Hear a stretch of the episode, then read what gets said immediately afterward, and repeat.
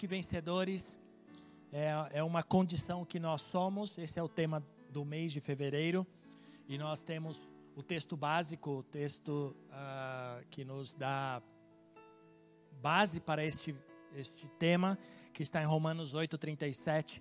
E vamos ler uh, agora, pela última vez, dentro desse tema. Romanos 8,37 vai dizer assim: Mas em todas estas coisas somos mais que vencedores por meio daquele que nos amou. Esse é o tema do mês, sermos mais do que vencedores.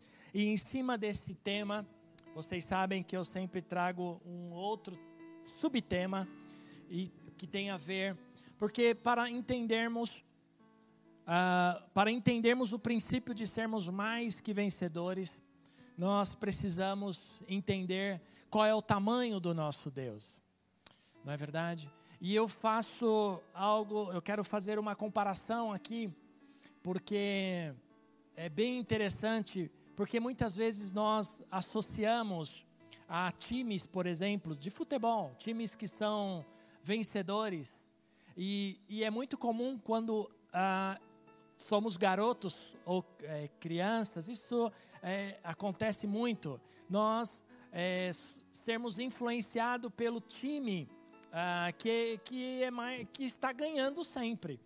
E, no entanto, estava vendo uma reportagem há poucos tempos de um time que está ganhando muitos campeonatos este ano passado e este ano, e a quantidade de, de pessoas que estão afirmando que pertencem a esse time eu não vou falar porque não estou ganhando nada para ele, né? Então não vou falar o nome do time, não.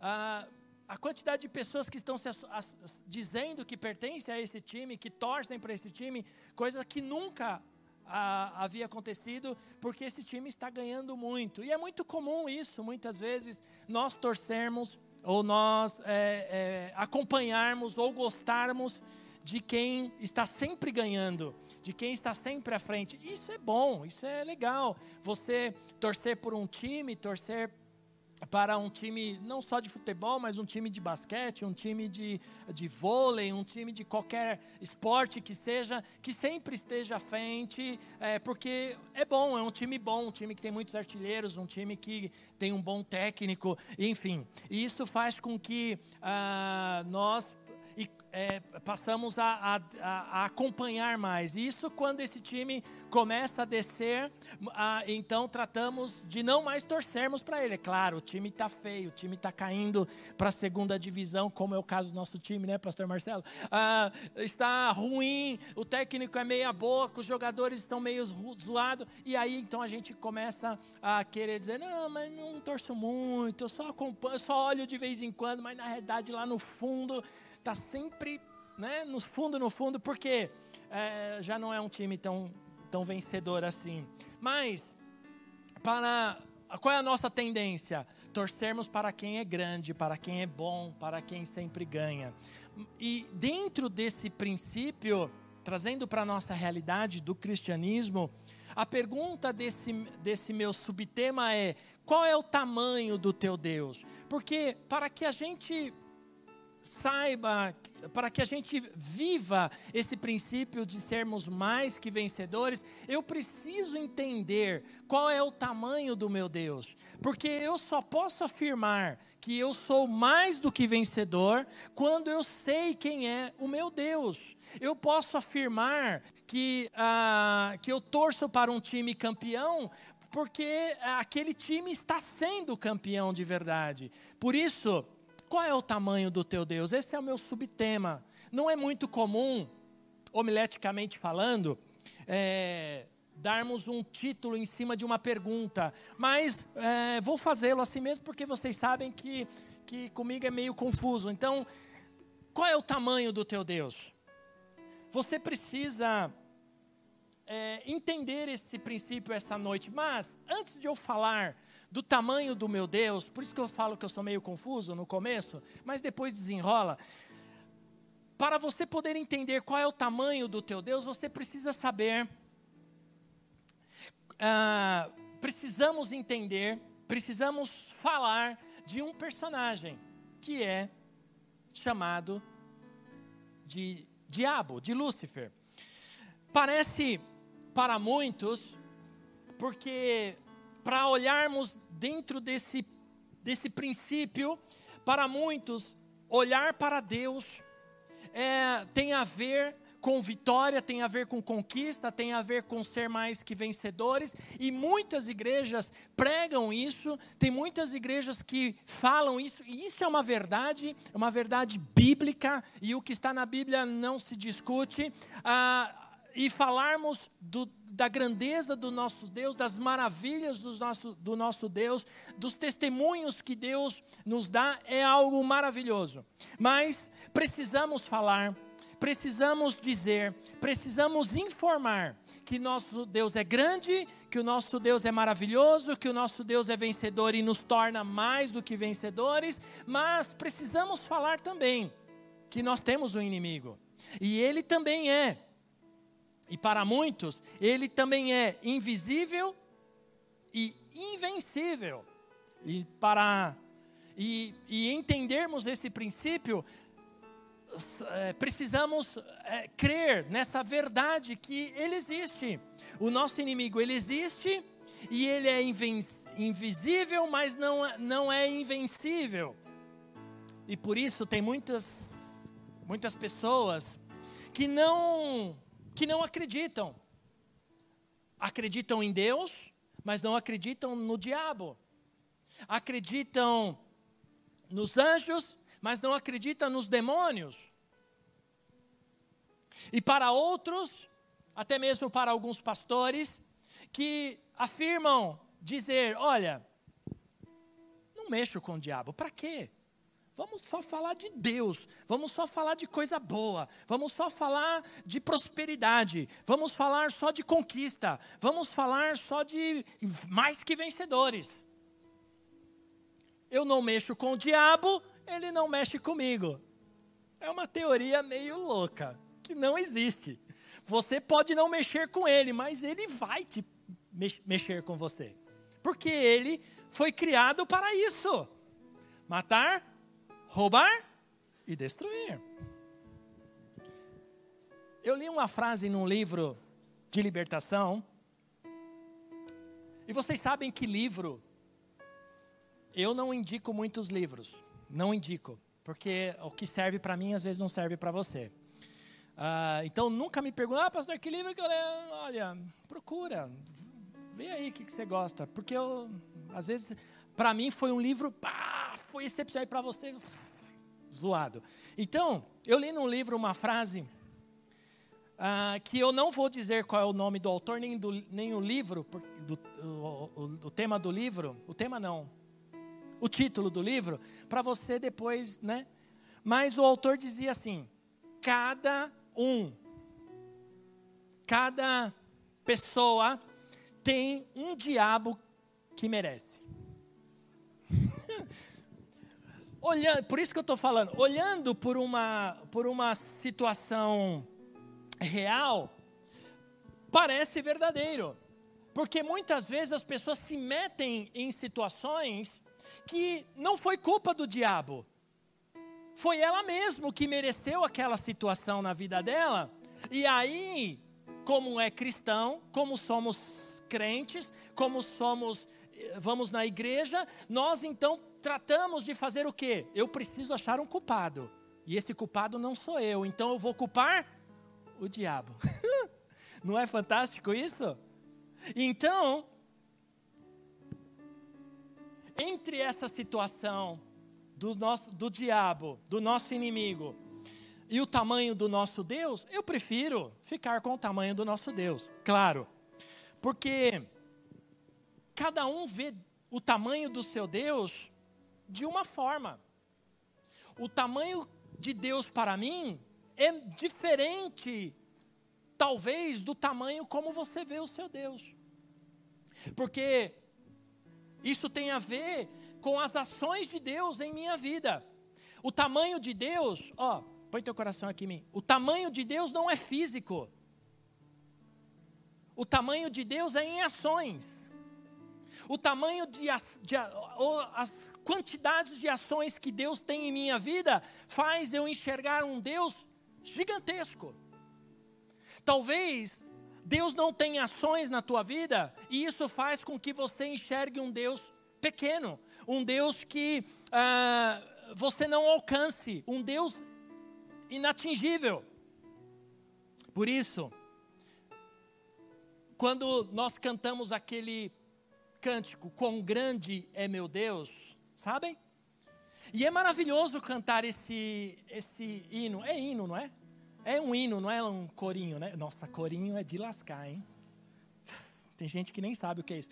Ah, esse hino, Quão grande é meu Deus, ele é lindo cantar, mas poucos podem vivenciá-lo, porque cada um enxerga esse Deus de um tamanho, de uma forma, de uma, de uma expressão. Por isso, eu quero afirmar para você nessa noite que Deus é grande e não distante. Amém? Porque para uns Deus está tão longe e lhe parece pequeno. Por isso, meu irmão, você precisa entender hoje, minha irmã, Deus é presente, Deus é grande em ações e Ele está aqui essa noite, Ele não está longe de você, Ele não está longe de você. Eu descobri, nesses anos de ministério que eu tenho, nesses poucos anos de ministério que eu tenho, e o que é legal que agora em dezembro, dezembro de 2020 eu faço 20 anos de ministério. Olha que bacana. Legal, né? E, e, e faço 22 anos de pastor ordenado. Olha que legal. Em 98 eu fui ordenado ao pastorado junto com a minha esposa. 1998. Eu era um adolescente ainda, imagina. E, e em 2000, em dezembro de 2000, eu assumi o ministério pastoral e estou até hoje aqui. 20 anos já se passaram. Que coisa impressionante. Por isso, irmãos, eu descobri nesses poucos anos de ministério que Deus não está longe, mas Ele me leva a ver quão grande Ele é para mim. Um, mas eu preciso nessa noite tentar fazer você entender comigo, você que está aqui, você que está em casa, que Deus para você poder enxergar o tamanho desse Deus, para você poder enxergar a grandeza desse Deus em ações, não em tamanho. Você precisa saber como se aproximar desse Deus, porque muitas vezes erramos nos, na nossa aproximação a esse Deus, erramos na, na, em como enxergar, enxergamos esse Deus, olhamos para coisas e não para Deus. Precisamos entender que o nosso Deus é um Deus que valoriza gente simples, gente humilde, gente que, ó, põe teu coração aqui em mim, gente que está é, a, a, buscando a Deus na sua simplicidade, não com com palavras difíceis, não com, com condições financeiras, não, não com condições ah, de, de, de status ao qual ela tem antes do seu nome. Não é nada disso. É, não é nem status, é nomenclatura. É isso? Falei correto? Isso não, não tem nada a ver para Deus. conforme a palavra de Deus, nós vamos ver que Deus se importa com gente simples. Que Deus atenta para as pessoas simples de coração, simples de atitude. E o primeiro personagem que eu quero conversar com vocês essa noite é, é, é Davi.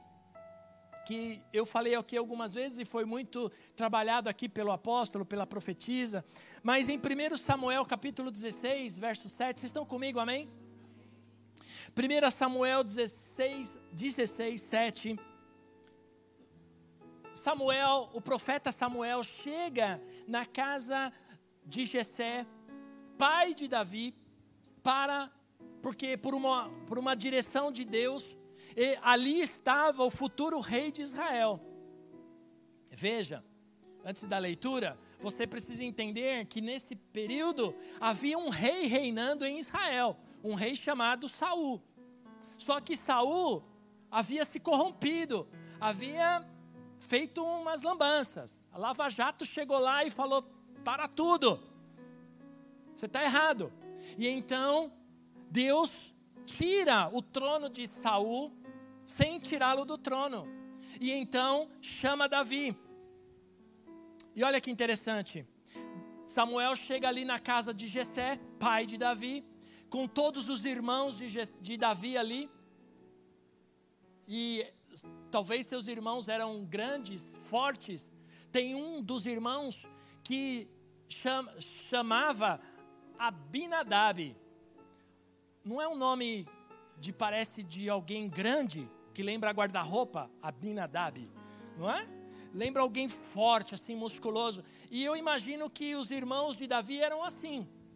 E ele chega lá e ele olha, Samuel olha para os irmãos de Davi e fala: Claro, aqui tem, o rei está aqui. Porque Saul, olha a comparação. Samuel também havia ungido Saul como rei de Israel. E Saul era grande. Saul era alto. Em Israel não tinha homem dos ombros para cima maior que ele. Saul era um cara alto e bonito. Como eu. Só que não. E então, Samuel chega com essa mesma perspectiva. Eu vou encontrar alguém grande, alguém alto, alguém forte e alguém bonito.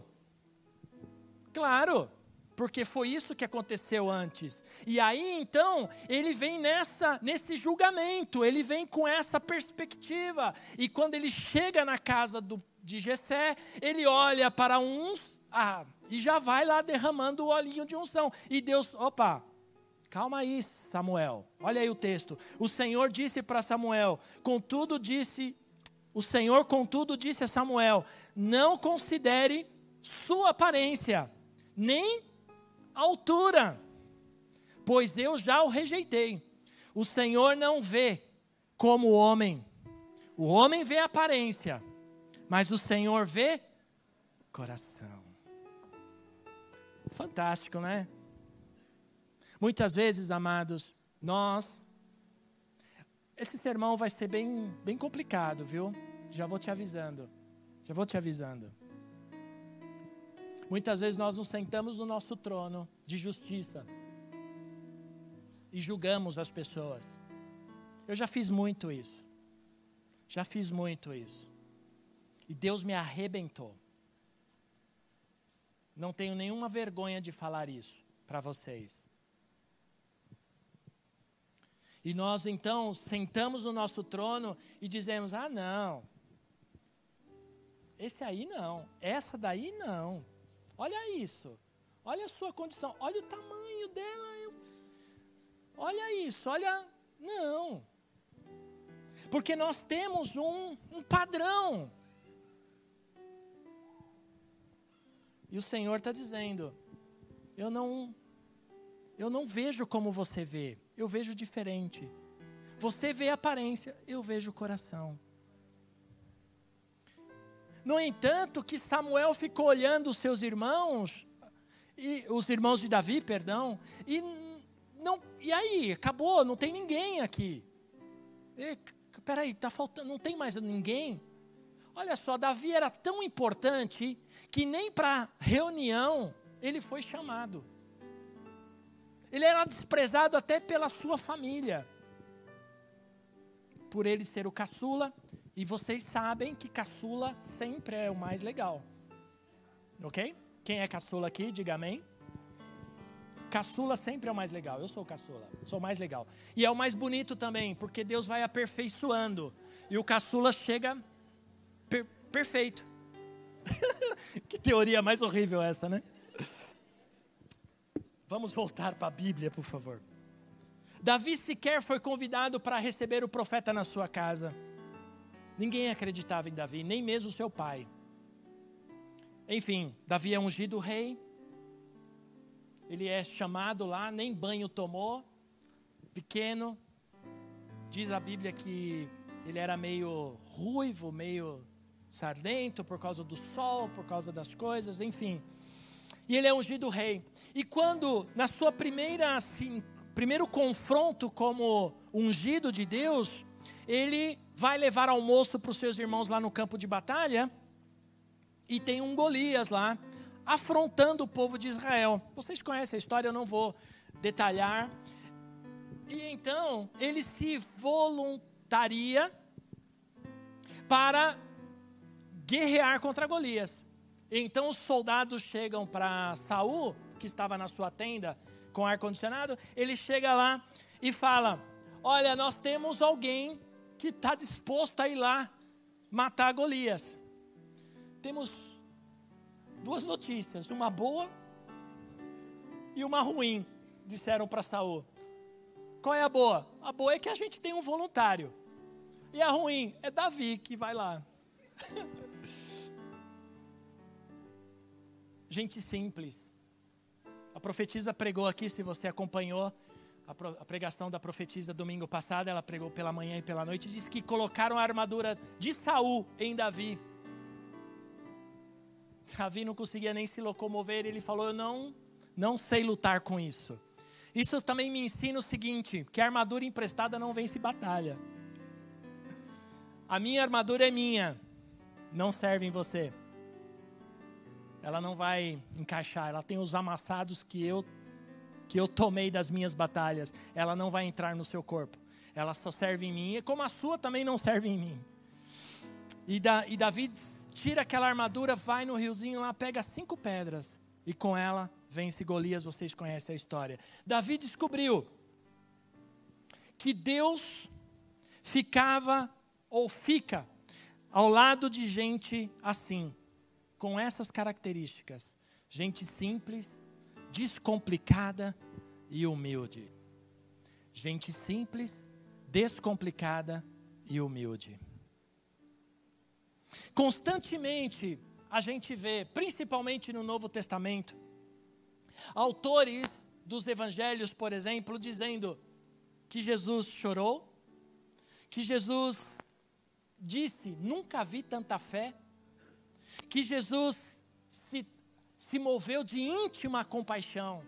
Sabe o que é se mover de íntima compaixão? É você sair do seu lugar e se colocar no lugar de quem está sofrendo.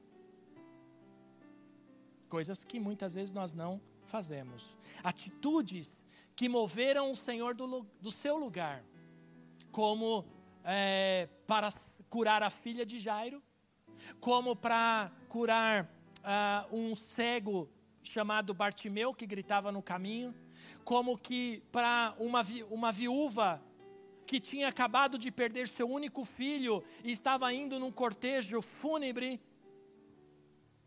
E ele então sente a dor daquela mulher que seria agora uma escrava de alguém.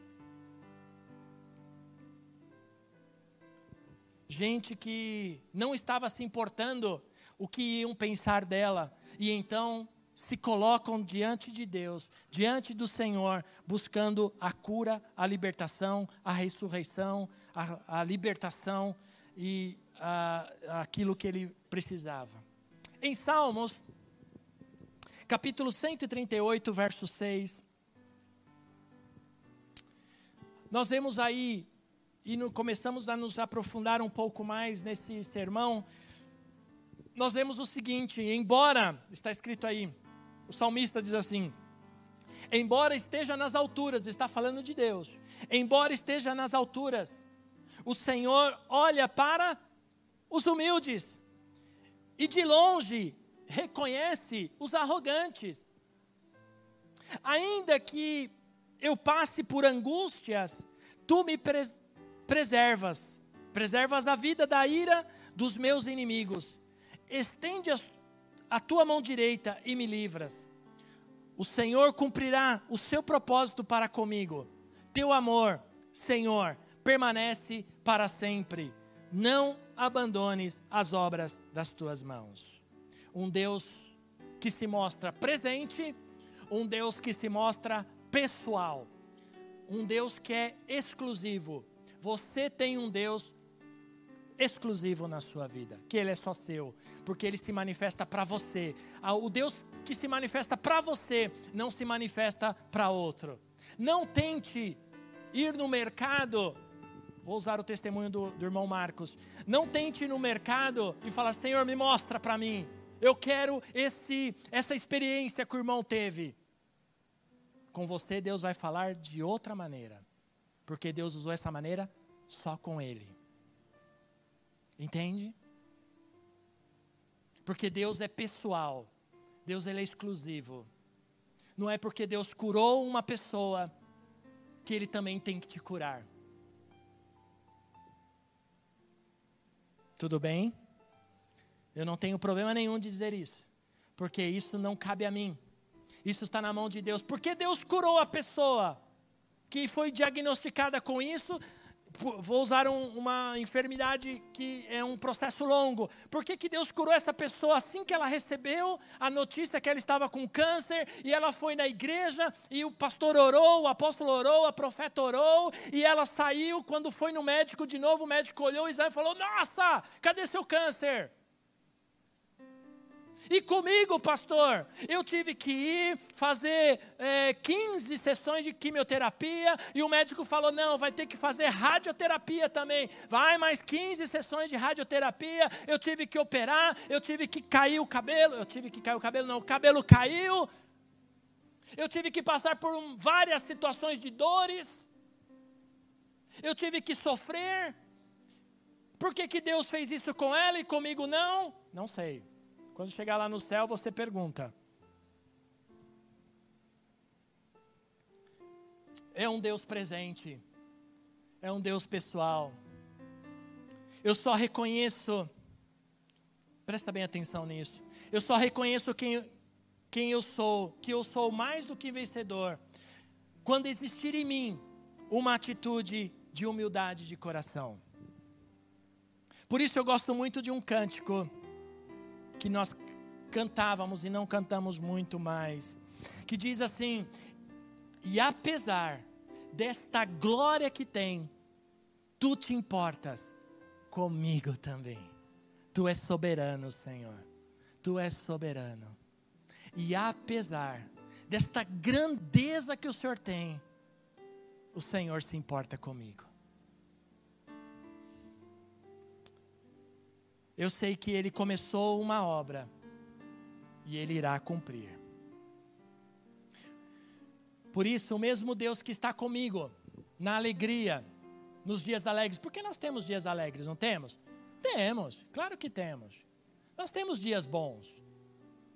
O mesmo Deus que está comigo na alegria, os, o mesmo Deus que está comigo nas festas, nos aniversários, nos, nos casamentos. Ontem eu fiz um casamento, foi um negócio da hora, é mó legal o casamento. Não é? A gente não tem gente triste no casamento. Mesmo que a pessoa esteja triste, ela vai estar tá sorrindo para os noivos, sorrindo para todo mundo. Todo mundo, não é? é? é? eu sei, eu já fiz milhões de casamentos, eu sei como é. Deus está conosco nas festas, o mesmo Deus que está conosco nas festas, é o mesmo Deus que está conosco no vale da sombra da morte também. O salmista, no Salmo 23, ele diz isso, não precisa pôr não, precisa pôr não, é, Luiz. É, no Salmo 23, 4, o salmista diz lá, mesmo que eu ande por um vale de sombra e morte, não temerei o perigo algum, porque tu estás comigo.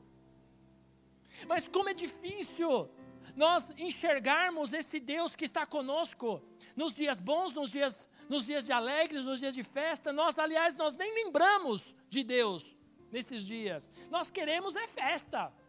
Nós, nós queremos alegria. Mas nos dias ruins, nós tratamos de sentar em nosso trono e, Senhor, Onde o Senhor está? Por que o Senhor fez isso comigo? Por que o Senhor permitiu isso na minha família? Por quê? E então queremos respostas. O Salmos capítulo 34, o verso 17, Salmos 34, 17, nos dá um pouco dessa resposta. Diz assim, o salmista dizendo: Os justos, os justos clamam, o Senhor os ouve e os livra de todas as suas tribulações. O Senhor está perto de quem tem o coração, como que é, meu irmão? Coração quebrantado. E salva os de espírito abatido. Quem está com espírito abatido, veja, não fala de alma abatida, fala de espírito abatido. Porque a alma é um problema. A alma é só emoção. É igual aquela. É igual a fala do Roberto Carlos. São tantas emoções na alma que você não encontra Deus aí. E ele fala de um espírito abatido. O justo, continuando a leitura, põe teu coração na leitura da palavra. O justo passa por muitas adversidades. Quantas adversidades? Muitas eu não gosto de fazer você repetir, não, mas eu vou fazer para frisar, tá bom? Diga comigo: muitas. Muitas adversidades, mas, como é legal esse mas, mas o Senhor o livra de todas. A gente passa por muita, muitos BOs? Passa, mas Deus nos livra de todos. Então você está passando por adversidade? Você está passando por lutas? Você está passando por problemas? Você está passando por situações difíceis? O Senhor, Ele pode te livrar de todas, mas a condição é ser justo. A condição é ter um espírito quebrantado, uma, um, um coração quebrantado, e ter um espírito abatido, um espírito que não domina, eu gosto de uma versão desse texto que diz: Muitas são as tribulações de um justo.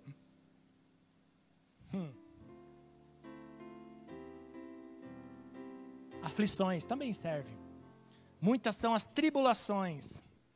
Deus nos vê, nos vê irmão, irmãos, com importância. Você é importante para Deus. O que o nosso inimigo trata de dizer, nesses momentos de aflição, nesses momentos de tribulação, ele passa a dizer para você o seguinte: você não é importante para Deus. Deus não está olhando para você. Que adianta ir à igreja? O que adianta você orar? O que adianta você louvar? O que adianta você cumprir com as suas escalas? O que, que adianta você fazer tudo o que pedem? Mas olha o que você está passando.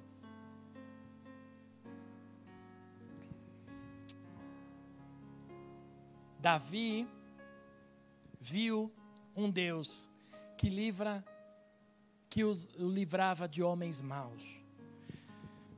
E nós precisamos entender, amados, que existem homens maus, existem pessoas más.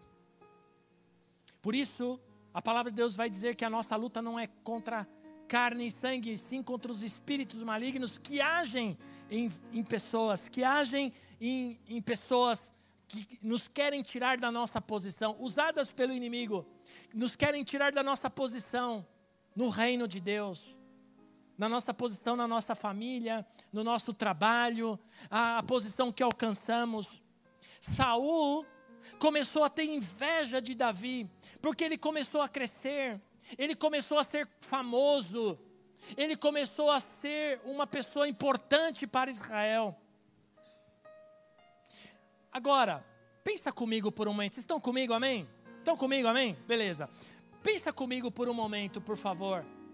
Como você agiria? Ó, responde para você mesmo. Não, não responda. Só pensa comigo.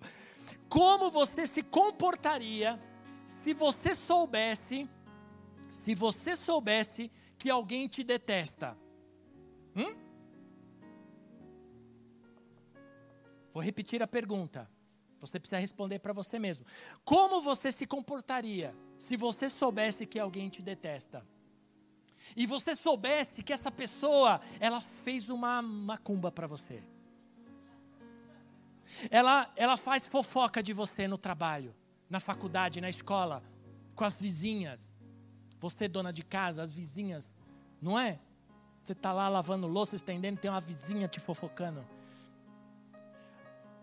Como você reagiria se essa pessoa, se você descobrisse que essa pessoa lá no seu trabalho quer o seu lugar, quer a sua mesa, quer a sua, o seu cargo, quer o seu salário?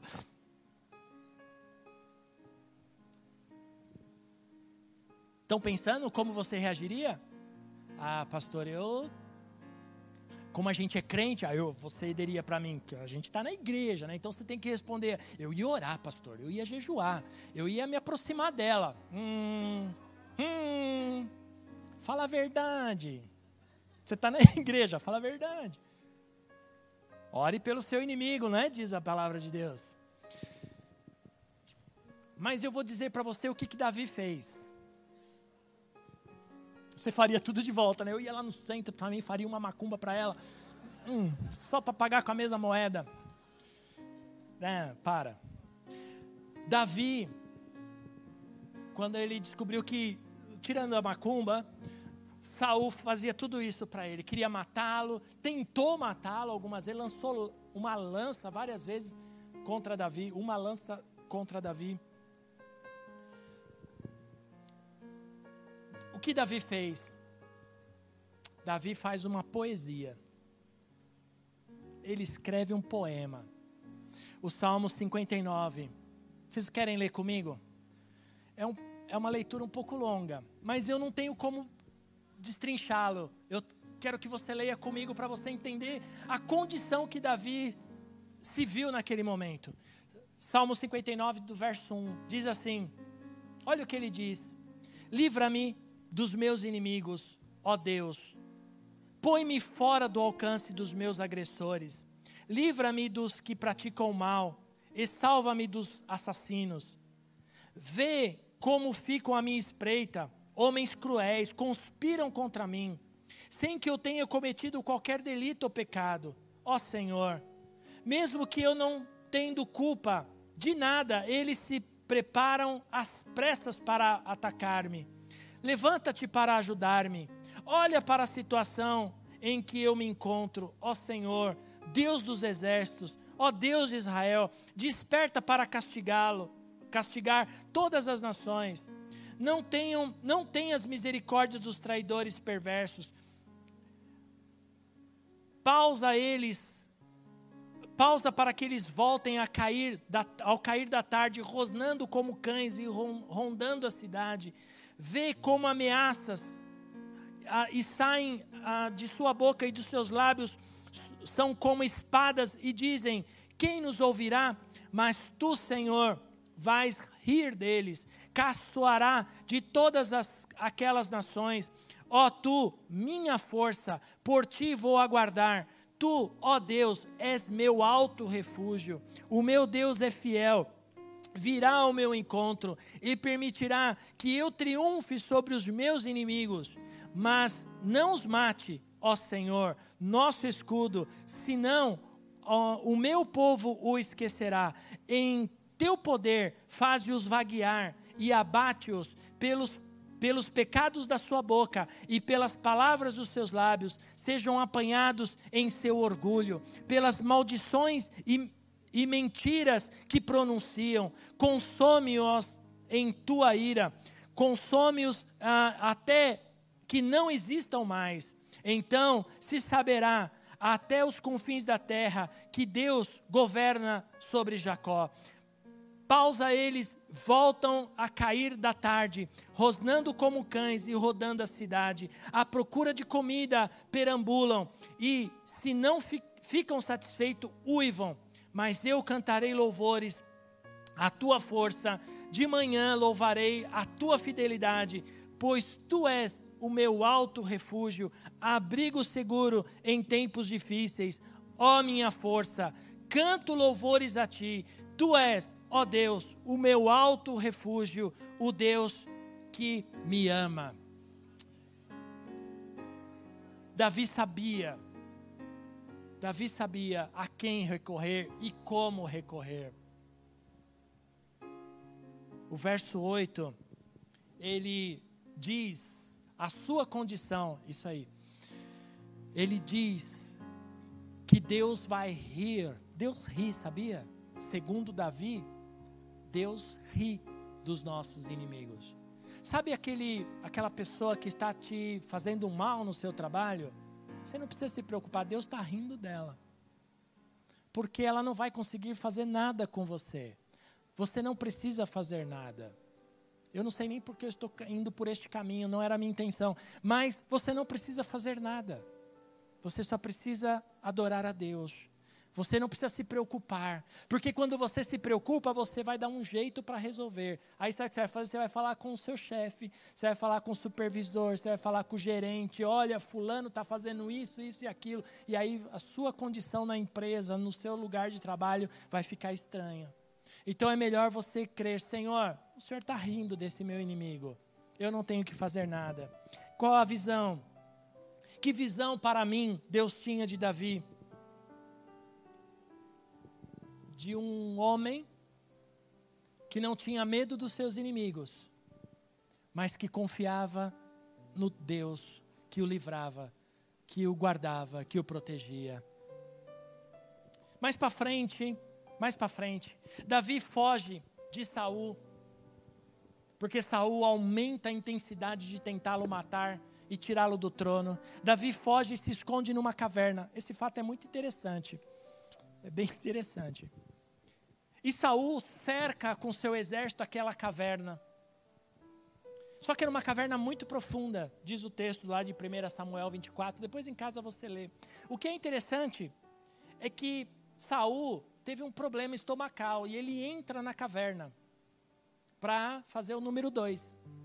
É verdade. Ele entra na caverna, que Davi estava escondido, para se aliviar, vamos dizer assim. E ele está lá é, meditando, Saul meditando, e Davi vem bem quietinho e corta um pedaço da sua capa. Davi poderia matá-lo ali, já pensou? Ninguém nem ia saber. Morreu. Morreu. Enfim. Davi se afasta. Gente, aqui comigo, amém? Eu vou ter problemas com isso depois. Davi se afasta e chama Saul e diz: Eu poderia ter te matado. E sabe como Saul responde? Davi, meu filho, você é justo. Está aí, 1 Samuel 24, depois você pode ler em casa. Davi era muito sincero, era muito honesto, era muito justo. Ele sabia que Deus havia separado ele para ser rei e que o trono ele não precisava tomar, o Senhor daria para ele. Aquilo que Deus te prometeu na tua vida, ministerialmente falando, você não precisa fazer nada. Se foi Deus que te prometeu, se foi Deus que falou, se foi Deus que te separou e ordenou, você não precisa tirar ninguém do seu jeito. Você só precisa esperar o tempo de Deus chegar na tua vida. Porque se Deus fez, se Deus falou, ele vai chegar. O seu tempo vai chegar. Mais para frente, Saul morreu, Davi assume o trono. Davi cria um exército. E que com Davi e, e com que Davi se preocupa? Davi não se preocupa com o seu trono, ele não se preocupa com os, os ouros, com as suas conquistas, ele se preocupa com a casa do Senhor. E em 1 Crônicas, eu já estou terminando. Você pode vir, André. Em 1 Crônicas, capítulo 13, verso 1. Depois de consultar todos os seus oficiais e comandantes de mil e de cem, Davi disse a todas as assembleias de Israel: Se vocês estão de acordo, e se esta for a vontade do Senhor, o nosso Deus, enviemos uma mensagem aos nossos irmãos em todo o território de Israel e também aos sacerdotes, aos levitas que estão com eles em suas cidades, para virem unir-se a nós. Vamos trazer de volta a arca do nosso Deus, pois não nos, é, não nos importamos com ela durante o reinado de Saul. Toda a assembleia então concordou, pois isso pareceu bom a todo o povo de Israel. Então Davi reuniu todos os israelitas, desde o rio Sior ao, no Egito até Leb, Lebo Hamate, para trazerem de Kiriat Jearim a arca de Deus. Davi e todos os israelitas foram a, a Balaã, que, era, que é Kierat Jarim, em Judá, para buscar a arca de Deus, o Senhor, que tem o seu trono entre os querubins, a arca sobre a qual o seu nome, o, no, o seu nome é invocado, da casa de Abinadab, levaram a arca de Deus num, num carroção novo, conduzido por Uzá e Iaô. Davi e todos os israelitas iam dançando e cantando com todo vigor diante de Deus, ao som de harpas, liras e tamborins, símbolos e cornetas. Davi se importa com a arca. A arca representava a glória de Deus, representava a presença de Deus. Davi tira a arca do lugar onde ela estava. E ele entra em, ele entra em Judá, dançando, pulando, cantando a Deus, celebrando a Deus. Davi, um adorador, um apaixonado por Deus, um poeta, que não tinha medo dos seus inimigos, mas temia Deus. Muitas vezes, quando nós alcançamos o nosso lugar, nós nos esquecemos quem nos levou até lá. Por isso nos perdemos. Por isso nos perdemos em nossa posição.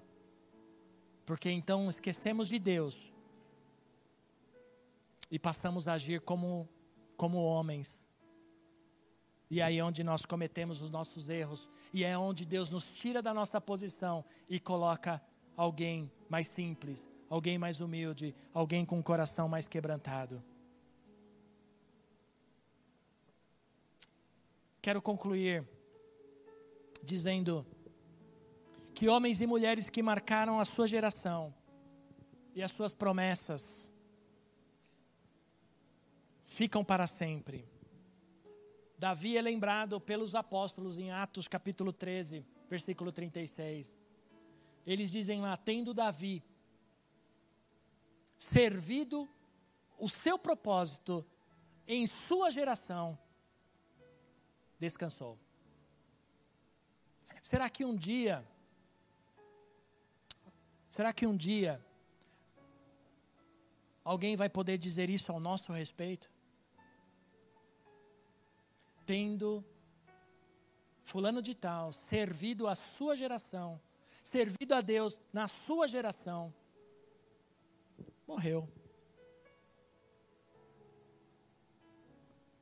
Você jamais será mais do que vencedor por Cristo Jesus se você não se você não se entregar com esse coração quebrantado, com esse sentimento humilde,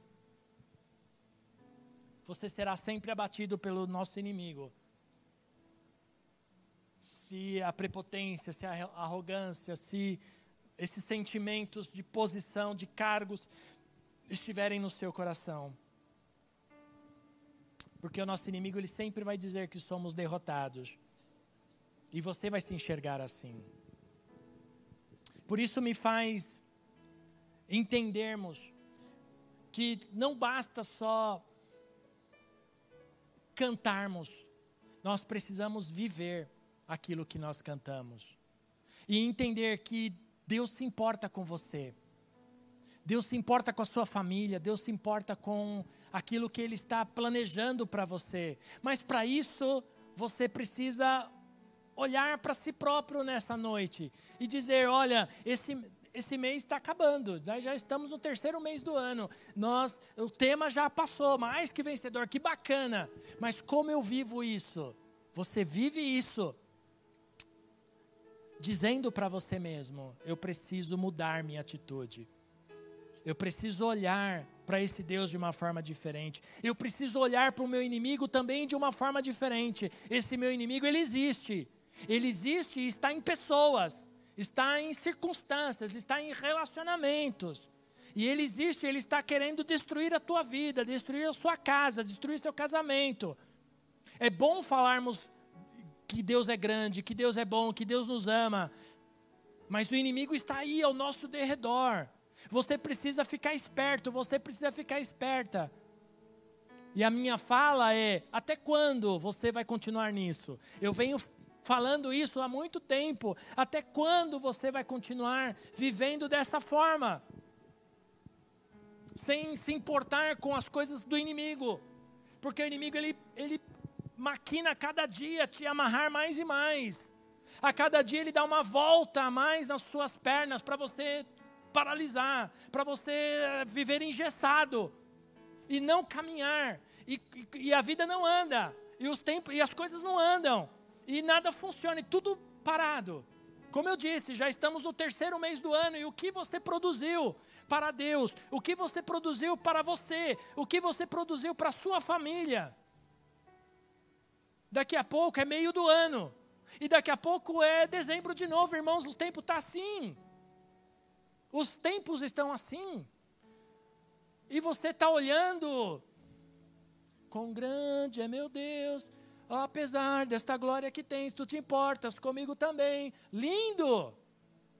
É bom saber disso, mas você não está andando. Por que não está andando? Porque o inimigo está te paralisando. Esse inimigo, que também é grande, que é invisível, mas não é invencível. Você precisa romper isso.